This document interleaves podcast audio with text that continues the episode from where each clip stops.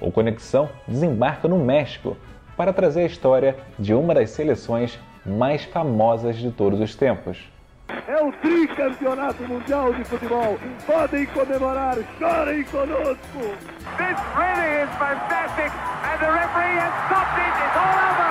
Brazil have won the World Cup, and there's a mass invasion of the Aztec Stadium. Esse título colocou o Brasil como a primeira seleção a ser tricampeã mundial e também marcou a entrega da taça Jules Rimet.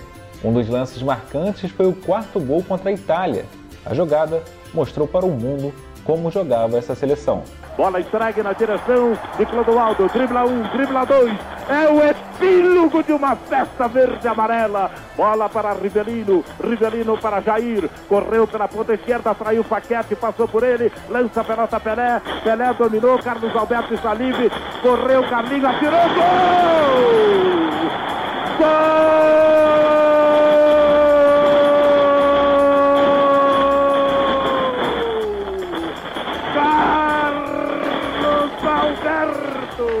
Maravilhoso, meus amigos, o passe de Pelé para Carlos Alberto, invadido o gramado pelos fotógrafos. Não só os fotógrafos, mas a torcida também tomou conta do gramado na grande final do Estádio Azteca.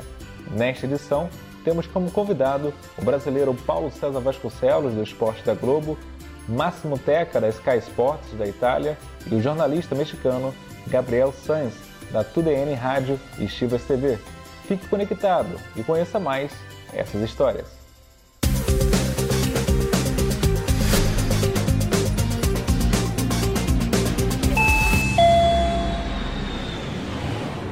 Olá, seja bem-vindo à 15ª edição do Conexão, a nossa versão home office. Eu sou Bruno Mesquita e conectado comigo, mas em casa está Maurício Mota. Fala Maurício, quais são os temas de hoje? Programa hoje especial, é verdade? Fala Bruno, fala amigos, tudo bom? Sim, bem especial para o programa de hoje. Vamos falar de Copa do Mundo e não, não Copa do Mundo, né? A Copa do Mundo para muitos, né? A Copa do Mundo de 70, que está completando 50 anos, nona edição da Copa do Mundo, que para muitos teve a melhor seleção de todos os tempos. Ariel Palacios, temos essa data marcante aí, né? 50 anos da Copa de 70, comemorado nesse ano de 2020.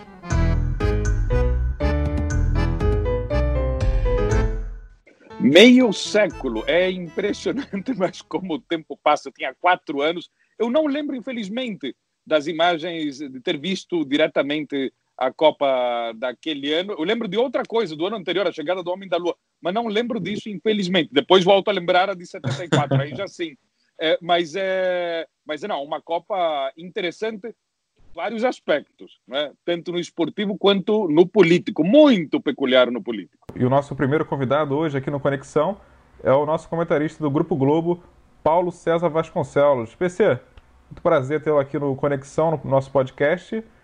Qual é a sua memória da Copa de 70, PC? Um grande abraço para você, é, Bruno, Maurício, Ariel. Olha, eu, ao contrário do Ariel, como sou bem mais velho, eu me lembro muito dessa Copa de 70, me lembro da preparação da seleção brasileira, de tudo que a cercou. Saiu do Brasil é, sob desconfiança e voltou com o título. E posso dizer que de todas as seleções que eu vi, foi a melhor. PC foi uma competição que, que entrou para a história, né? Teve a questão da tecnologia, né? A transição, em primeira parte, no primeiro momento, assim, do rádio para a TV. 5, 4, 3, 2, 1, México. Minuto zero de uma sensacional transmissão da Copa do Mundo pela rede de emissoras associadas. Rede Globo de Televisão e Rede de Emissoras Independentes, juntas para dar ao Brasil a primeira Copa do Mundo ao vivo. Alô, alô, México! Teve a questão também da ditadura militar, o governo na época, né? Quem não gostava da política do Brasil na época, mas acabou torcendo para o Brasil pelo fato de simplesmente ser brasileiro e, e, como jogava também, bonita a seleção brasileira de 70. É, ela, ela é, é, é um marco, né? Porque, primeiro, é, não foi a, a, a, Copa a ser transmitida a cores para todo o Brasil, foi para alguns pontos específicos. Um deles, o local onde ficava o general Emílio Carrasco Médici, que era o presidente da ditadura militar brasileira naquele instante.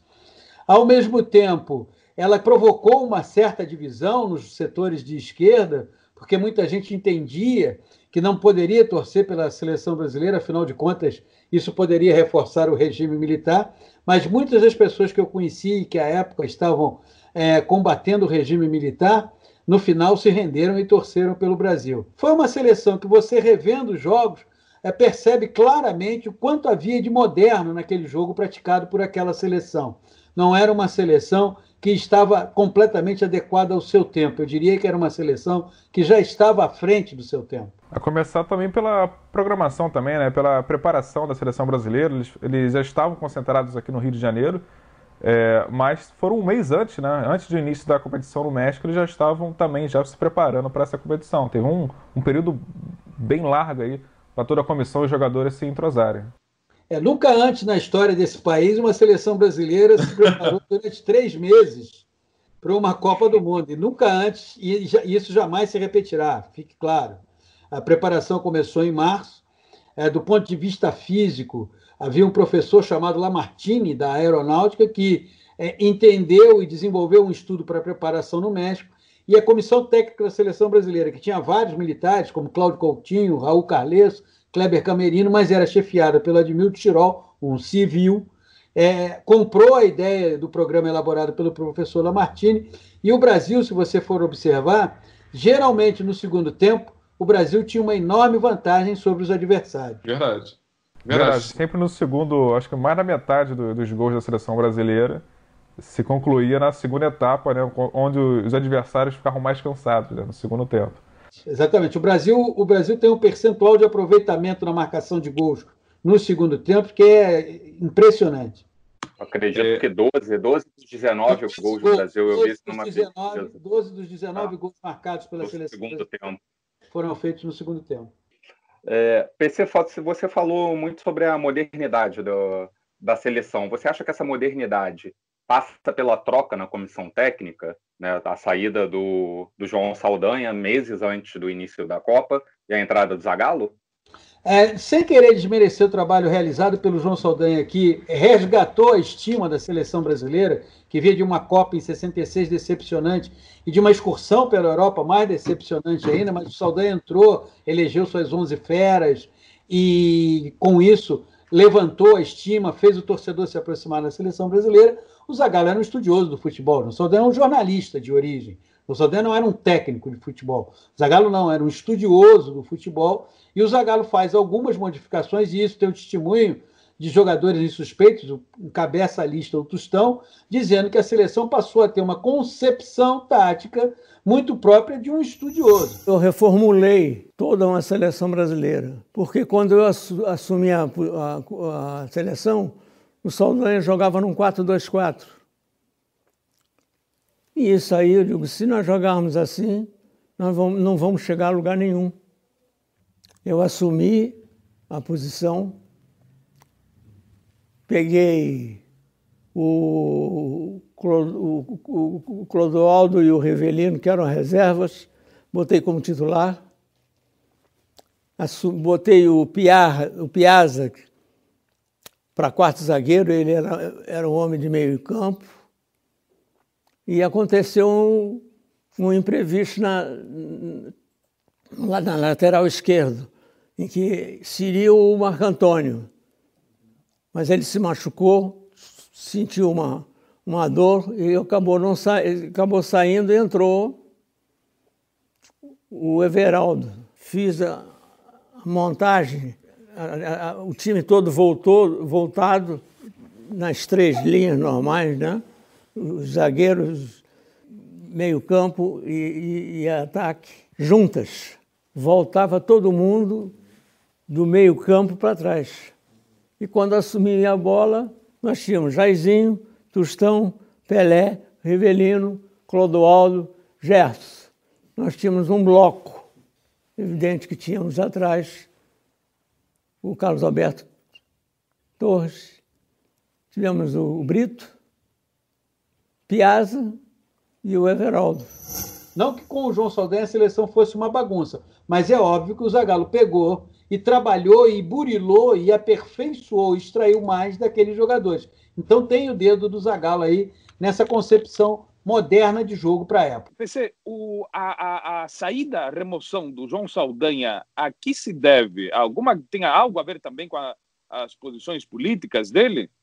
Olha, é, é, essa pergunta é muito interessante e essa história até hoje ela não tem um, ela não é cristalina. Primeiro surpreende quando um comunista, João Saldanha era é, é integrante do Partido Comunista Brasileiro, quando um comunista em pleno regime militar, ditadura militar, é chamado para dirigir aqui a, uma seleção brasileira que muita gente até hoje considera que técnico da seleção brasileira é tão importante quanto o presidente da República. Né? Esse foi o primeiro ponto. E o João Saldanha aceitou. Acredito, Ariel e amigos, que a partir de um determinado instante, o João Saldanha também foi se sentindo desconfortável naquele ambiente. E a seleção, sob a direção de João Saldanha, na última parte do seu trabalho, já não, tava, já não tinha o mesmo desempenho que apresentou durante as eliminatórias. Os desgastes eram evidentes.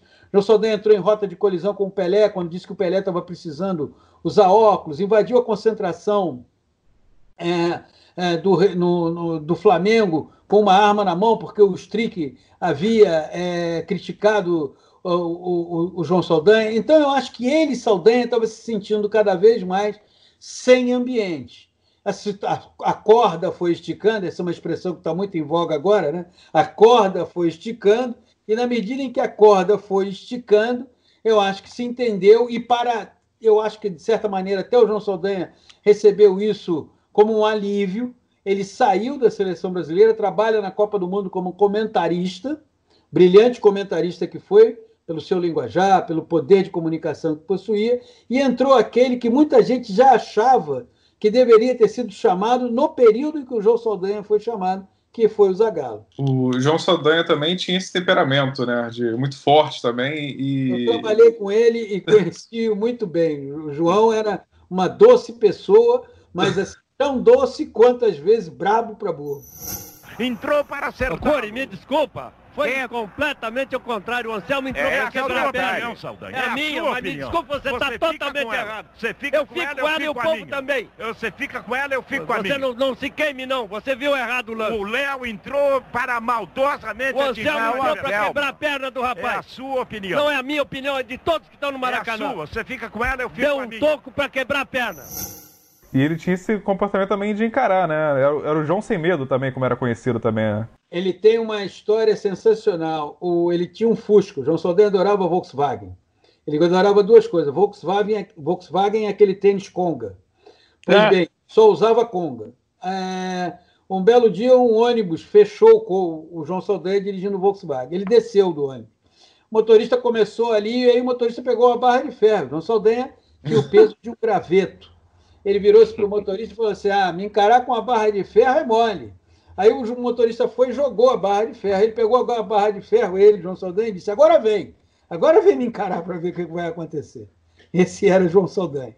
E ele teve esse papel fundamental também na seleção brasileira, né? no início, de resgatar, conforme você destacou, a autoestima né? e, e as vitórias, mas acabou entrando em colisão aí, supostamente, pela, pelo general Médici, né? que colocou. E na, época, na época foi supostamente, né? Mas segundo os relatos depois. Né? Teve uma, interfer... é, foi uma interferência do, do, do, governo militar, na época, composta pelo general Médici. Na época era para convocar o Dada Maravilha, né? E ele não quis é, o convocar. O general Emílio Carrastazul Médici, torcedor do Grêmio, era apaixonado por futebol e fez alguns comentários em relação ao Dario. É... E é óbvio que uma pessoa como João Saldanha, com temperamento, jamais iria aceitar qualquer tipo de interferência em relação a, a isso. Além de tudo, você pensa o seguinte: a vida do João Saldanha não era uma vida fácil. Ele estava trabalhando na seleção brasileira, no governo militar, e quando ele saía dali, ele estava com vários amigos presos, com vários amigos na luta armada, com vários amigos na clandestinidade. Eu considero o Médici o maior assassino da história do Brasil. Como o cara matou amigos meus, então eu vou, vou pactuar com você desse? Eu tenho um nome a zelar, já tinha e tenho ainda. Não. Então eu disse para ele: o senhor organiza seu ministério e eu organizo meu time. Então a pressão em cima dele também era muito grande. Por isso é que eu acho que a relação foi se desgastando e no final, no final, eu acho que foi bom para o João e bom para a seleção brasileira o rompimento, porque o ambiente estava cada vez mais pesado e a relação dele com os jogadores desgastada. Aqui, de seis em seis meses, pinta um craque. Em países como a Itália, como a Alemanha, isso é de seis em seis anos. Agora, por amor de Deus, senhores governantes militares, deem duas coisas: deem eleição direta e independência do futebol. A relação foi se desgastando. Agora, o que não se conseguiu esclarecer até hoje é por que, que um governo militar chamou um comunista para dirigir a seleção brasileira. Talvez o general gostava muito dos comentários dele pela rádio, né? Pode, provavelmente. Ambos eram gaúchos, né? Então. Uma, um paralelo, um paralelo, pensei, rapazes, é que em 78, quando estava já em seu segundo ano da ditadura militar argentina, o técnico convocado foi César Luiz Menotti, integrante do Partido Comunista Argentino. Não é? Exatamente. Então, também outro outro paradoxo muito interessante e, é, e esse é um ponto sobre o qual o Menotti sempre tenta evitar falar, não é? ele, ele, ele ressalta muito a questão é, da seleção, do jogo em si, e tenta evitar qualquer espécie de é, explicação pelo lado ideológico. É, e ainda nesse tema, o Daniel Guimarães, assessor de comunicação da CBF, preparou uma pergunta. Olá, amigos. É um prazer participar do programa com vocês. Eu queria saber do Paulo César Vasconcelos o que ele pode falar sobre o contexto político do Brasil na época Pois é normal para quem não viveu tudo aquilo, como eu, ouvir que o governo militar usou a conquista daquela seleção para fazer uma propaganda do regime ditatorial. O Daniel e o Matheus Milhões estão fazendo uma série bem legal da conquista do Tri no site da CBF, com um número simbólico de 70 matérias contando esse caminho da seleção até o título. E aí, PC, como você avalia esse contexto político? É claro que houve um uso por parte do governo militar da conquista da seleção brasileira. E é claro que uma parte da população ela também é, entrou nesse barco. Mas não podemos dizer que o uso feito pelo governo militar é, é, atingiu a todos os brasileiros. Havia uma parte da população brasileira que sabia exatamente o que estava acontecendo e dos malefícios que o sistema ditatorial, como qualquer ditadura, causava ao país. Então, houve um uso, os jogadores foram recebidos, mas é sempre bom lembrar também que em sistemas democráticos, como em 94, os jogadores também foram recebidos é, é, pela sua conquista. Em 2002, tem uma cena clássica do Vampeta, o presidente era Fernando Henrique Cardoso, rolando pela rampa do Planalto.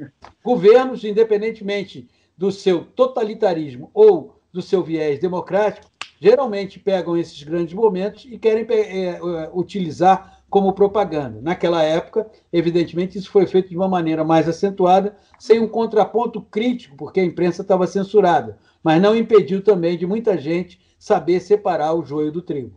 Ariel, nessa época né, de ditadura, a seleção era bastante utilizada com forma de propaganda política e até canções né, foram feitas na época para valorizar o governo militar e a, e a paixão da seleção brasileira. 90 milhões em ação, pra frente Brasil, do meu coração.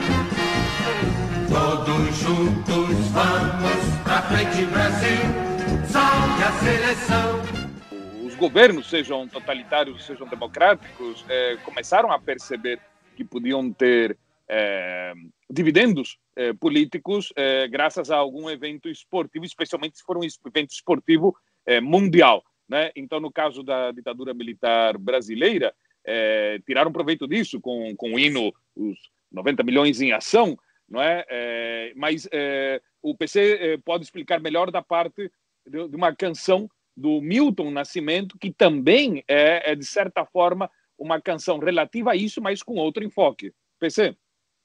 Pois é, você tinha, você teve naquela, naquele período nos Jogos da Seleção Brasileira, uma música composta pelo publicitário Miguel Gustavo, que era 90 milhões em ação, todos juntos vamos para frente Brasil, que inclusive batiza o filme dirigido pelo Roberto Faria, que tem o Reginaldo Faria como principal ator. Mas você teve também uma música do Milton Nascimento com letra do Fernando Bran, Brasil está vazio na tarde de domingo. É, olha, o, olha o sambão, aí o, aqui é o país do futebol. 90 minutos de emoção e alegria. Esqueça a casa e o trabalho, a vida fica lá fora e tudo fica lá fora. Inferno fica lá fora. As dores ficam lá fora.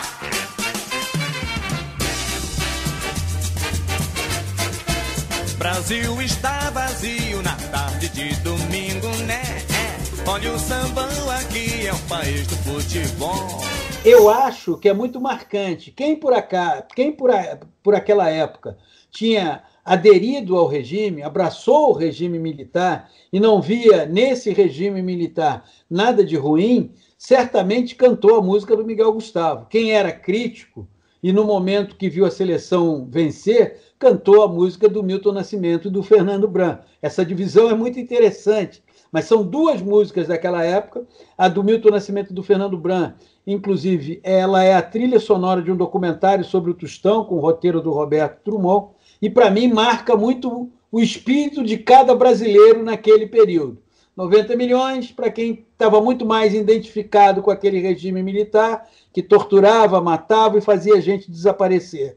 E a música do Milton e do Fernando Bran, com quem tinha um distanciamento crítico e sabia separar o que acontecia dentro do campo com o que acontecia nas ruas, nos porões e nos palácios do governo. Vários países da América Latina naquela época estavam sob regimes militares e o México não. O México era uma democracia. O, o México é, tem um sistema democrático há quase um século ininterrupto, mas é, naquele momento ele, o México estava no sexênio, como chamam os mexicanos, no sexênio por por seis anos, né? O, as presidências mexicanas são de seis anos e naquele momento eh, governava, estava no seu último ano o, o, Gustavo Dias Ordaz, que embora fosse eleito, eh, teve uma política de alta repressão com vários setores da população. Eh, em dois anos antes da Copa do México aconteceu o massacre de Tlatelolco, que é foi um massacre de estudantes,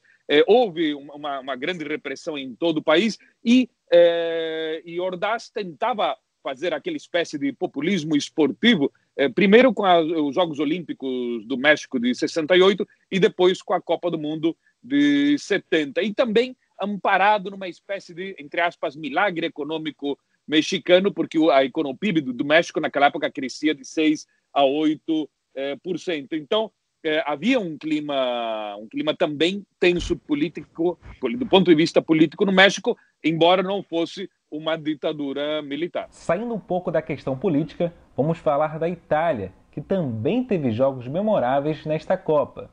E para somar o bate-papo, nosso outro convidado é o jornalista italiano da Sky Sports, Massimo Teca. Vamos conhecer melhor o adversário do Brasil na final. Qual é a sua lembrança, Máximo, nesta Copa? Oi, tudo bem? Sim, foi uma, uma Copa do Mundo inesquecível. Mesmo a Itália não, não ganhando a final, mas foi uma Copa do Mundo muito bonita, com um jogo espetacular em quase todos os estádios. É, eu lembro de ter assistido praticamente quase a todos os jogos, mesmo que o horário não fosse tão favorável, porque os jogos começavam quatro da tarde no México, era meia-noite na Itália, ou, ou talvez eh, duas horas da, da, tarde, eram oito da noite na Itália. Mas foi, foi realmente uma Copa do Mundo inesquecível. E como foi essa trajetória da seleção italiana? Bom, Itália começa muito mal porque um chute de Domenghini assim, regala o 1 a 0 contra a Suécia no primeiro jogo. Depois dois jogos péssimos como qualidade, 0 a 0 contra o Uruguai, 0 a 0 contra Israel, Aí começa com um espírito de grupo muito forte que tinha aquela seleção, dirigida por Ferruccio Valcareggi, de, começa outra Itália, mais aberta, mais espetacular, mais uh, audaz, mais corajosa.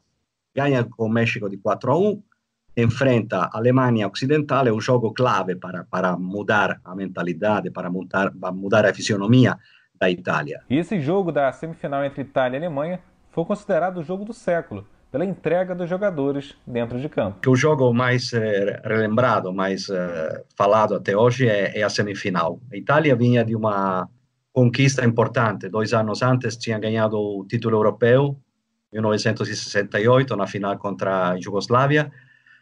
Hum, estava levantando depois daquela Copa do Mundo de 66, na qual tinha perdido vergonhosamente frente à Coreia do Norte. Então, a Itália estava levantando sua produção de futebol. E, e chegou no México com, com, com euforia, com entusiasmo, com expectativa. Eh, agora, o, o, jogo da semifinal contra a Alemanha foi o jogo que, ainda hoje, 50 anos depois, é, é lembrado porque deu origem a, a filmes, a livros, a espetáculos de teatro. É, foi um jogo muito emocionante, 4 a 3, depois de 30 minutos de, de prórroga, acabou mais ou menos duas horas e meia da, da madrugada, da manhã, na Itália, e foi acompanhado por, por todo o país. Eu também acompanhei muito bem essa Copa da Itália, a participação da Itália na Copa de 70, me lembro é, de toda a sua campanha. E te pergunto o seguinte: você acha que esse jogo com a Alemanha, o desgaste, acabou impactando no desempenho na final contra o Brasil? Olha, Paulo César, seguramente foi um, desgaste enorme, tanto físico como mental. Eh, nós tínhamos a esperança eh, de que a Itália pudesse levantar-se ao nível também na final, quatro dias depois. Foi 17 de junho a semifinal, 21 de junho a final, de uma quarta-feira até um domingo. Mas o tempo era pouco para recuperar. Em todos os casos, a, com a nossa com nosso entusiasmo, com nossa euforia de quem tinha 10 ou 12 anos naquela época, pensávamos que a Itália eh, de qualquer forma, lutar contra o Brasil. Infelizmente não foi assim, mas eu acho que sem desgaste ou com desgaste, o Brasil era tremendamente superior àquela Itália, ia ganhar de, de todo jeito, de toda forma, eh, mesmo com cansaço, sem cansaço da Itália, tinha uma diferença enorme favorável à seleção brasileira. Pensei máximo, nunca o futebol viveu 30 minutos tão intensos quanto aqueles 30 minutos daquele jogo, entre a prorrogação, vamos dizer assim, entre, entre Itália e Alemanha, né? Até, que o, até o Beckenbauer, né? Jogou no sacrifício naquela partida. A imagem do Beckenbauer com o braço na tipóia, ela faz parte das imagens clássicas das histórias da Copa do Mundo. Essa imagem, ela sempre é, será observada quando você fala da história da Copa do Mundo. A outra questão que eu acho que coloca esse jogo numa prateleira, na prateleira mais alta dos confrontos de Copa do Mundo é que uma partida de futebol, penso eu, ela não é feita só de disputa tática, ela tem outros componentes.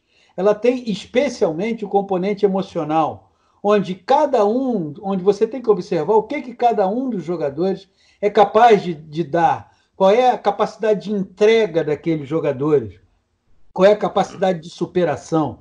E essa partida, pelas alternâncias, nós estamos falando de um jogo de 50 anos atrás, e eu e o Máximo, que somos privilegiados, estamos lembrando como se tivesse sido ontem o jogo. Exatamente pela grandiosidade que esse jogo teve, pela representação que ele traz, mas não apenas pela questão tática, pela emoção, pela maneira como mexeu com o coração das pessoas e quem por acaso puder rever ou ver pela primeira vez esse jogo vai ficar emocionado. Olha, sim, duas lembranças importantes. Eu falei com, com Beckenbauer sobre, sobre aquele jogo. Ele estava muito. Vinha, chegou ao México muito chateado na lembrança de, de como tinha perdido a Alemanha, com, com ele estando presente no campo de Wembley, a final de 66. 4 a 2 contra a Inglaterra, com um gol fantasma, no? o gol do 3 a 2 da Inglaterra, muito discutido. E Beckenbauer queria ser protagonista naquela Copa não queria, não queria deixar o campo contra a Itália por nenhuma razão no mundo. E, e, tentou com todas as forças de resistir, resistiu até o final, mas em condições muito muito difíceis, um problema no, no ombro, acho. E, e depois a tática. A tática, a, a, vimos depois do ano 70 muitas prorrogações, não? mas atrapalhadas, matadas, sufocadas pela tática, com, com time que pensavam eh, principalmente na, defesa.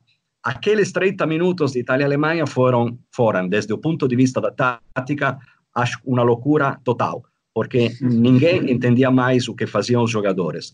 Marcador de ponta direito, Burnic jogando na área de, de Sepp Maier. Eh, meio-campistas que eram artilheiros. ninguém, ninguém mais tinha um sentido tático, era tentar de chegar na melhor forma e na melhor forma possível ao gol adversário.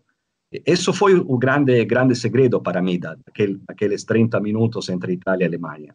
A morte da tática e, e, e o nascimento do instinto futebolístico, não? Ir a jogar futebol só tentando como se, como se joga de, crianças, como se joga nas peladas da praia, por exemplo. Sem pensar na tática, mas só pensando em ganhar e fazer um gol mais que o adversário. Queria contar uma coisinha que foi dita pelos jogadores é, e que o, o Máximo já deve ter ouvido falar dessa história.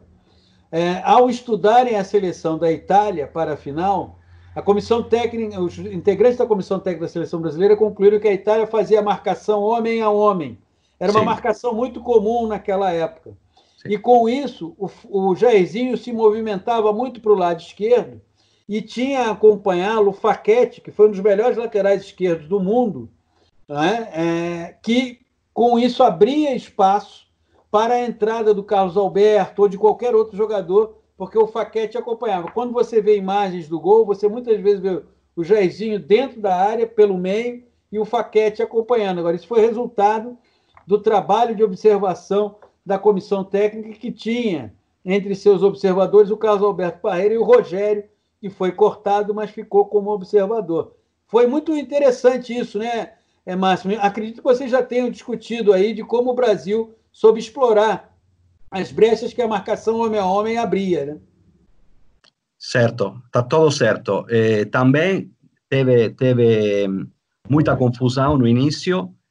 Por exemplo, a marcação de Pelé foi, foi modificada depois de mais ou menos 10 minutos, porque o Bertini era o homem que começou a, a, mar, a marcação de Pelé e depois, depois de 10 minutos, foi, foi modificada a marcação. Passou Burnic a ser o, o homem de, de, Pelé na marcação. É Burnic que está no lance do gol do, de, do primeiro gol do jogo.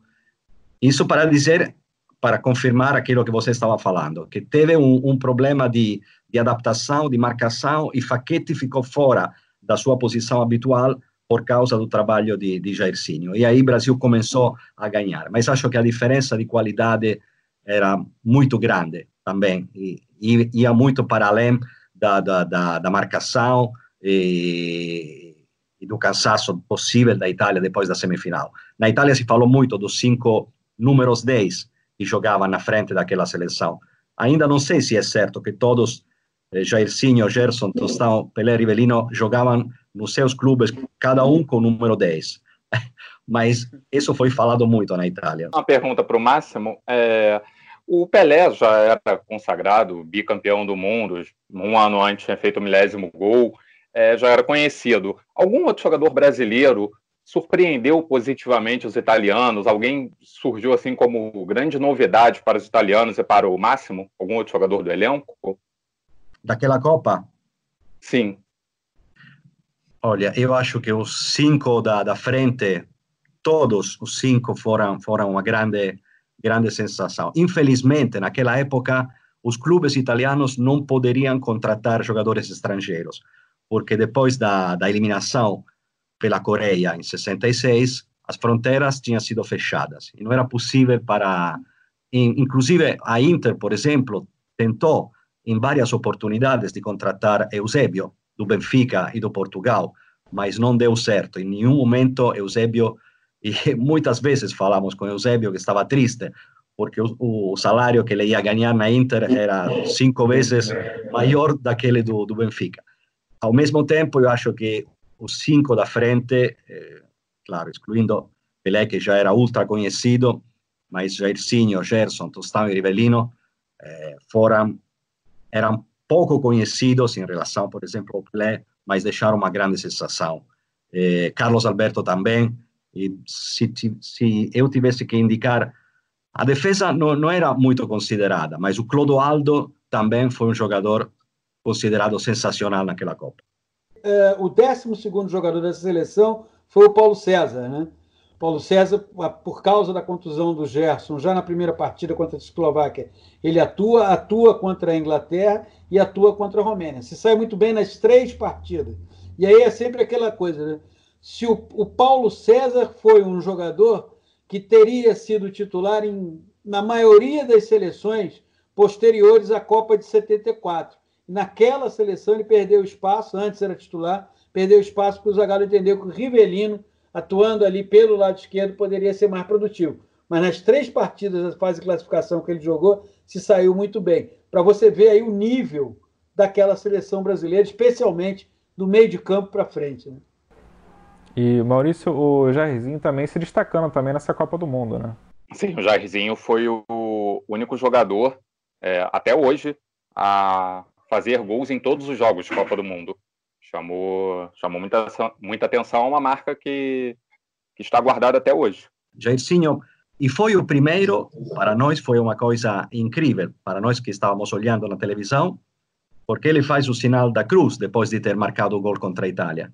Acho que foi a primeira forma de comemoração de um gol desse jeito por parte de Jairzinho. Foi o gol do 3 a 1 e foi o gol que matou em forma definitiva as esperanças da Itália naquele jogo. Mas a, a, a maneira de celebrar, de comemorar o gol, com, fazendo de joelho o sinal da cruz de Jairzinho, fica entre as memórias mais, eh, mais importantes daquela Copa.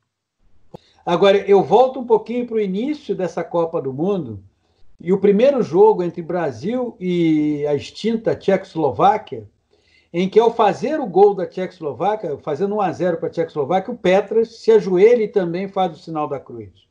Naquele tempo ali você vivia uma guerra fria no mundo, é, era o leste europeu, a Tchecoslováquia, é, um país que, assim como outros do leste europeu, ficaram é, sobre a influência da União Soviética e chamou muito a atenção um jogador de um país do leste europeu, ao fazer o seu gol, se ajoelhar e fazer o sinal da cruz. Então, eu acho que é uma Copa com alguns é, é, é, é gestos emblemáticos.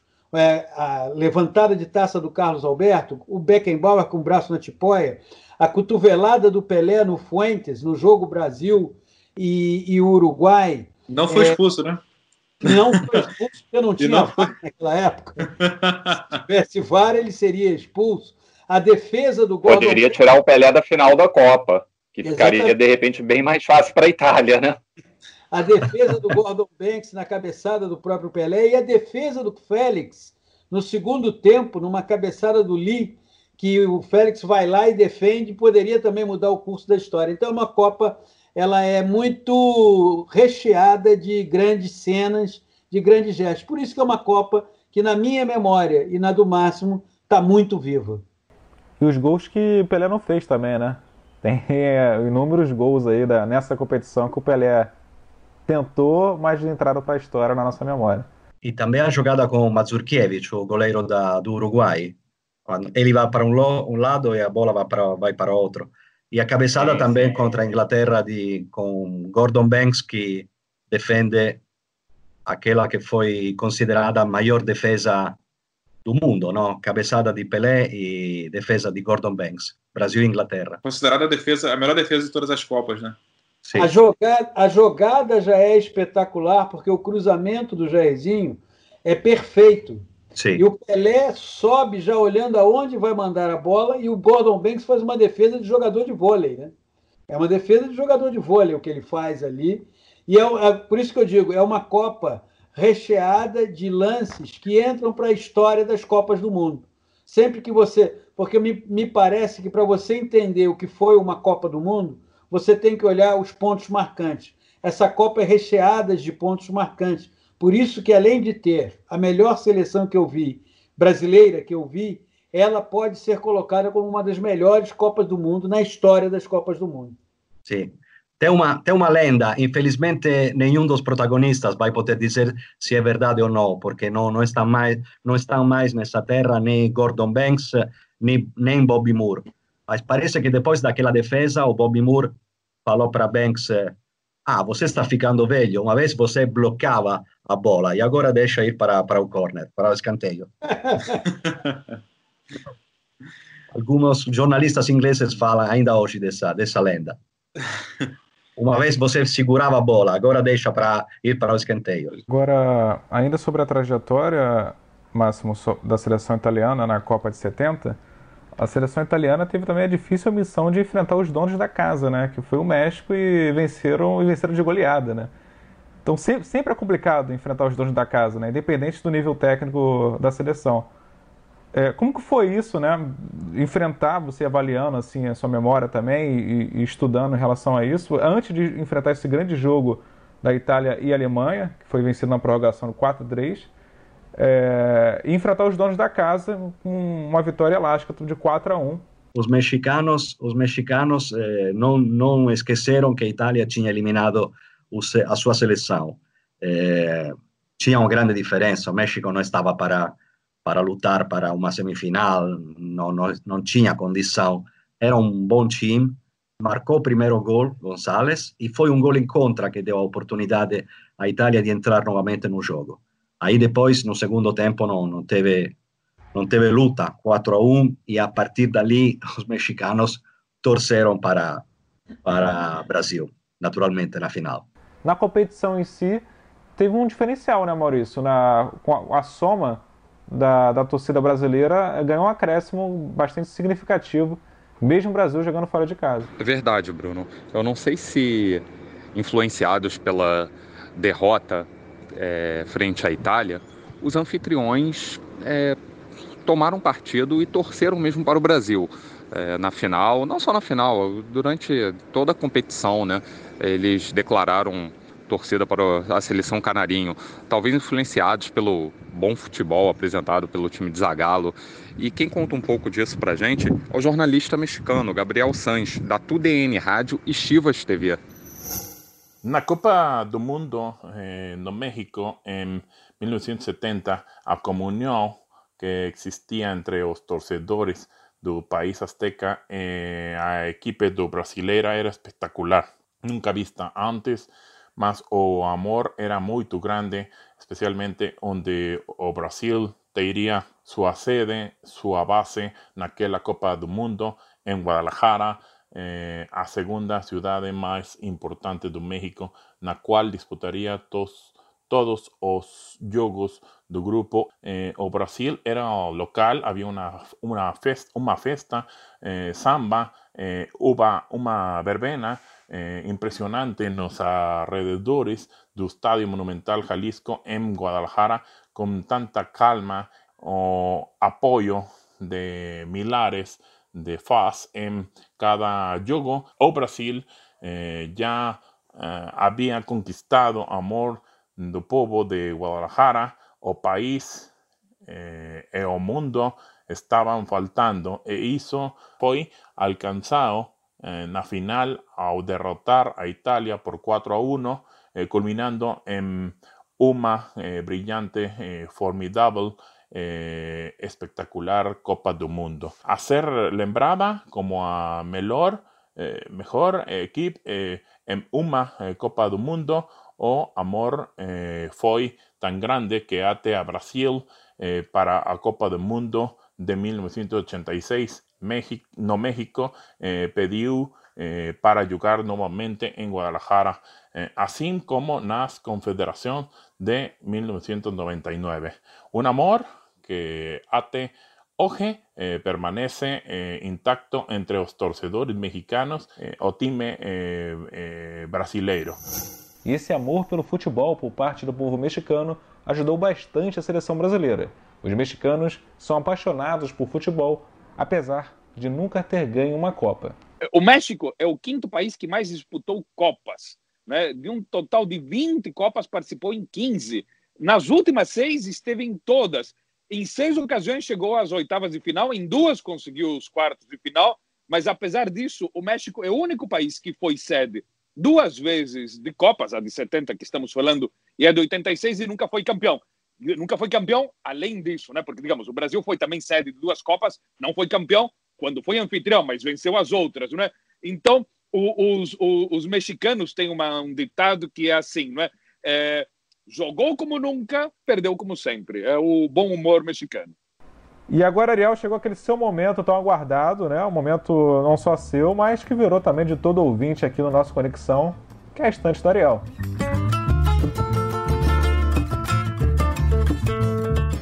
Assunto hoje, é, que, como estamos falando da Copa do México, é sobre o México, um país com uma cultura espetacular, riquíssima, variada, mas não vou citar um livro ou um filme, vou falar sobre um jogo, vou falar sobre história, porque eh, os mexicanos, eh, eles próprios dizem que eles já tinham uma espécie de eh, esporte que era o predecessor do, do futebol, muito antes dos ingleses criarem o, o, Império Azteca e os maias, eh, eles tinham o Tlachtli, né? Tlachtli era jogado 1400 anos antes de Cristo, depois, durante a época da colonização, é, um jogo duríssimo de bola é, que tinha conotações religiosas. No, no, Império Azteca, já depois, já um pouco, dois séculos antes da chegada dos colonizadores espanhóis, esse, esse Tlachtli era jogado em uma espécie de estádios. Essas ruínas ainda existem. A, a bola simbolizava o sol e ela não podia cair na grama. Quem perdia geralmente era sacrificado, não é? é? Quer dizer, quando a gente fala que os jogadores de futebol nos tempos atuais não podem reclamar quando são xingados, bom, pelo menos eles não são sacrificados é, de verdade, não é? é? com o coração retirado do peito ainda latejando. Isso acontecia no, no Império Azteca. Né? Para bater na bola, usavam o quadril, os cotovelos e o joelho. E fazer o gol não era bolinho. A bola tinha que passar por um círculo pequeno, feito de pedra, que ficava numa posição alta. Né? É, outro ponto no qual os jogadores atuais não poderiam reclamar. A bola pesava 4 quilos e era de borracha maciça. Não é? é? o cronista espanhol Diego Duran ele escreveu sobre o assunto no século XVI, explicando que, às vezes, os jogadores podiam morrer quando a bola maciça batia no ventre. Então, esse era o Tlatzli. Então, Ariel, esse é um esporte maia, né? Reciclado pelos astecas, né? Agora, alguma curiosidade em relação ao nome do estádio? Do que foi sediado a grande final da Copa de 70? O estádio Azteca tem a ver justamente com, com essa, com a civilização azteca, que foi curta, é, durou uns três séculos é, e acabou com a chegada dos colonizadores espanhóis, é, em 1520 e pouco, mais ou menos.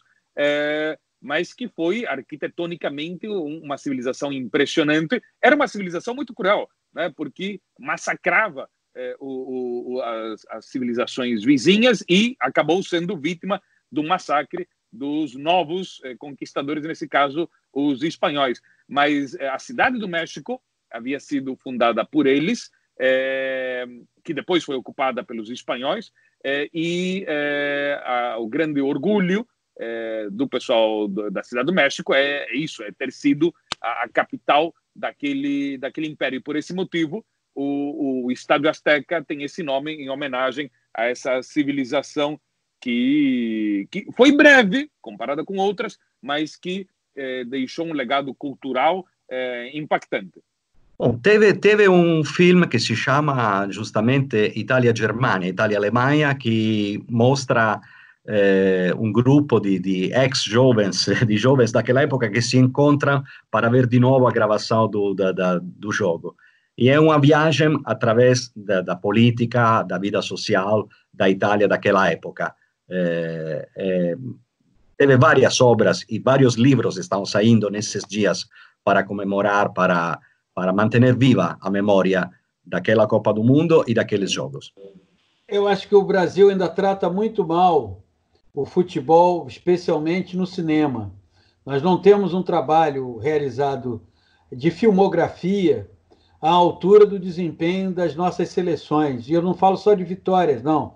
Mesmo na, nas derrotas, nós ainda não conseguimos estabelecer uma conexão na produção cinematográfica que estivesse à altura do que faz o futebol brasileiro. Mas é, há alguns filmes que me parece que são obrigatórios. Eu diria que um deles é o Pelé Eterno, para quem quer conhecer e saber um pouco mais quem foi esse gênio do futebol, tantas vezes citado aqui por todos nós. Ah, Como... tem, perdão, tem, tem um filme, ai, um filme com o Reginaldo Faria sobre a Copa de 70. Para frente Brasil, do pra Miguel, Brasil. do Roberto Farias, que é paralela, enquanto a Copa de 70 está sendo realizada, é, há um sequestro, ressalta, ele trabalha muito mais com o período do governo militar. Tem o Reginaldo Faria, Cristiane Torlone, Natália do Vale. É um filme com Carlos Zara fazendo o papel de um torturador, mas é, pega muito a questão do futebol, né, da Copa sendo realizada. Agora, eu estou dizendo é essa de você esmiuçar mais, mergulhar dentro do que foi uma campanha. Isso, a nossa produção ainda fica muito aquém. Suas considerações finais, PC, agora para a gente fechar. O que, que você destaca nesse momento mágico da seleção brasileira, desse tri, né, que até hoje é lembrado e destacado como uma das melhores exibições em Copas do Mundo. E parece que ali você tem uma das mais belas histórias de casamento de criatividade com eficiência. Não adianta, especialmente em ações coletivas, você ser apenas eficiente. Há que ser criativo. E não adianta também ser só criativo. Há que ser eficiência. Aquela seleção combinou tudo isso, ela harmonizou. Não adianta eu beber um bom vinho e não ter nada que o acompanhe para eu poder degustar, não ficar só no vinho. Então, essa é a grande. É, é, me parece que foi o grande sentido daquela seleção. Foi uma seleção que se harmonizou. Ela conseguiu coletivamente ter o mesmo objetivo e, em nome desse objetivo, cada um deu o seu máximo. Isso nem sempre é conseguido, nem sempre é alcançado. Talvez na história das conquistas brasileiras a partir de 70, nós tenhamos tido ali plástica, criatividade, beleza, eficiência, técnica, tudo aquilo que você quer ver num time de futebol, você viu na seleção de 70. Gostaria que ver na o espírito da Copa do Mundo de 70 também nos próximos jogos da, dos mundiais, por exemplo, porque acho que nos últimos anos se perdeu um pouco o, o, a ideia do futebol espetáculo, futebol arte, eh, com vantagem demais para a tática. Então seria bom voltar aquele espírito eh, de futebol aberto, espetacular, eh, ofensivo, com mais respeito para o ataque e menor cuidado para a defesa. A minha única a, a seleção de 70 foi brilhante. A única coisa que eu lamento é se tivesse, se tivesse havido a possibilidade do Garrincha ter jogado em 70, como teria sido? Ele tinha participado da Copa anterior, mas nessa outra já não. não é? é então é, é, uma das grandes curiosidades. Como teria sido, não é? digamos, a, é, essa, essa participação ali? É uma, uma, uma, o que eles chamam de ucronia, não é? A, a, história que não foi, o IC. Não é? E se Garrincha tivesse estado lá? não é? Eu acho que teria teria colocado mais brilho ainda numa numa numa seleção que já foi brilhante, mas é, enfim, fica para a imaginação. É, e eu só lamento, Ariel e amigos, é, não ter acompanhado essa Copa de perto, né? Não ter idade Não só você acompanhou também, né? essa Copa, é, eu e o Bruno, a gente não acompanhou, a gente já viu vários jogos, várias reprises, não só acompanhado essa Copa, quanto a carreira desses jogadores que, que a gente falou aqui durante o programa. É, amigos, o papo está bom, mas temos que encerrar o Conexão neste episódio, que recebeu o jornalista Paulo César Vasconcelos, da Globo, e Máximo Teca, da Sky Sports da Itália. Todos os áudios históricos nesse programa foram retirados da internet. Lembrando sempre que você pode acompanhar na hora que você quiser no globesport.com/podcast ou no aplicativo de áudio de sua escolha, seja Spotify, Apple Podcasts, Google Podcasts ou no Pocket Cast. E para participar do programa, basta marcar no Twitter @conexãoge. Mande seu feedback e assine aí no seu agregador para você receber as notificações de cada novo episódio. Esse programa tem a coordenação de Rafael Barros e a gerência de André Amaral. Até o futuro e continue conectado.